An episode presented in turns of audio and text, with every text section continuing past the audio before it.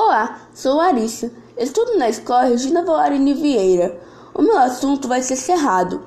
O Brasil é conhecido mundialmente por sua diversidade, não é? Temos floresta de espécies únicas, animais raros, abundância de frutas coloridas. Mas você já parou para pensar que toda essa beleza diversificada da natureza também reflete nas pessoas? Por nosso país ser cheio de gente diversa.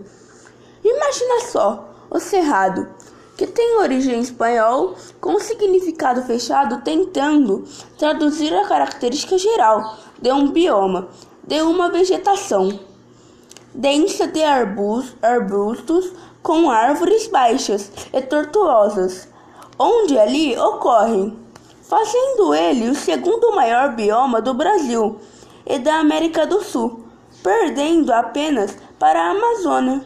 Você sabia? Sou Arista Cândido, esse é o podcast Cerrado, assim mesmo, no plural, por esse bioma ser composto por muitos cerrados.